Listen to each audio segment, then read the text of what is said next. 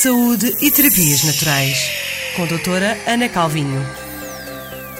Saúde e Terapias Naturais têm o apoio da Clínica Medicina Herbal Árvore da Vida. Para informações ou consultas da especialidade, pode ligar para 914 702 910.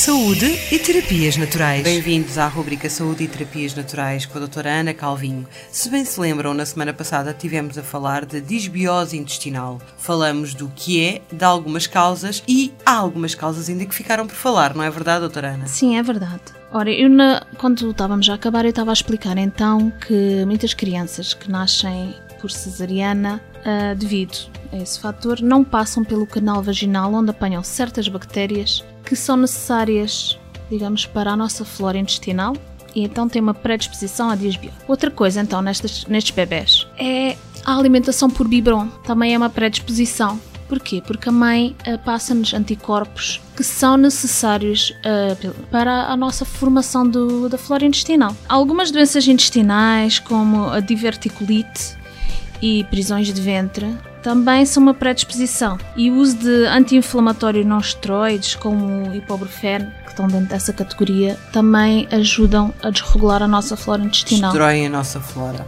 Sim.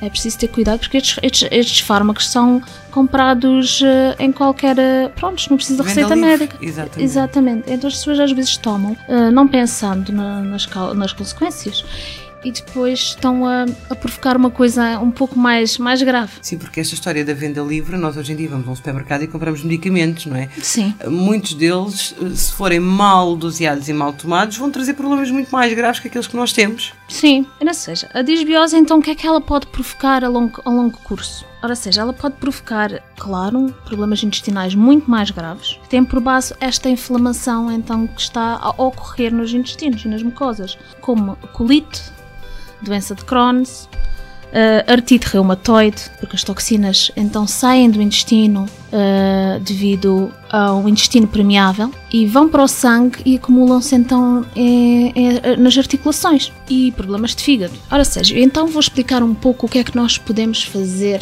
uh, em caso sintam que estes sintomas se aplicam a vocês. Ora seja, isto é uma situação séria e o tratamento então consiste em restabelecer a flora intestinal, eliminar esses fatores de inflamação e suprimir esta inflamação que está no, nos intestinos e na mucosa. Ora, em primeiro lugar, uma consulta herbal. Portanto, já sabem. Sim, é verdade. Nós temos ervas bastante eficazes neste, neste sistema. São ervas que ajudam a reconstruir uh, a, flora. a flora intestinal. Entre uma delas é a curcuma, que é uma erva fantástica e abuso em muitos dos, uh, dos meus pacientes. O gengibre também ajuda. Mudanças alimentares, eliminando certos fatores inflamatórios, que são os laticínios, o trigo, os açúcares. Principalmente refinados, não é? Sim, exatamente. Se, se sentem que isso é o vosso caso, então tentem começar a cortar este tipo de alimentos e ver como é que se sentem, se estão a sentir uma melhoria. Cortem durante, digamos, uma semaninha. Não tudo ao mesmo tempo, mas vão cortando gradualmente e ver se sentem um impacto então no, na vossa digestão, nas idas à casa de banho, no, nos dores abdominais, no inchaço e nas dores de cabeça. Muitas vezes basta retirar um alimento e, eh, e as dores de cabeça. Aparecem. Sim. Ora, o consumo de fibras aqui também é muito essencial, não é? Sim, sim. Aumentar a fibra, totalmente. Ia falar isso uh, também. Evitar a automedicação porque, como falei antes, uh, muitos dos medicamentos estão uh, associados a este desbalanço da flora. E o consumo exagerado de fármacos. Eu sei que há muitas pessoas que qualquer coisinha vão logo à farmácia, buscar isto, buscar aquilo. Tentem outras alternativas, tentem ver as coisas de uma perspectiva diferente. Evitar álcool, café, tabaco, eles também ajudam a esta inflamação a aumentar. Vou fugir, porque esta é para mim. Beber mais água, à volta de 2 litros por dia, para ajudar então estas uh, toxinas uh, causadas pela inflamação a saírem do organismo. Exato. Introduzir probióticos, enzimas digestivas, para ajudar a então metabolizar os nutrientes e pronto, aumentar a flora benéfica no intestino. E melhorarem assim também a qualidade de vida.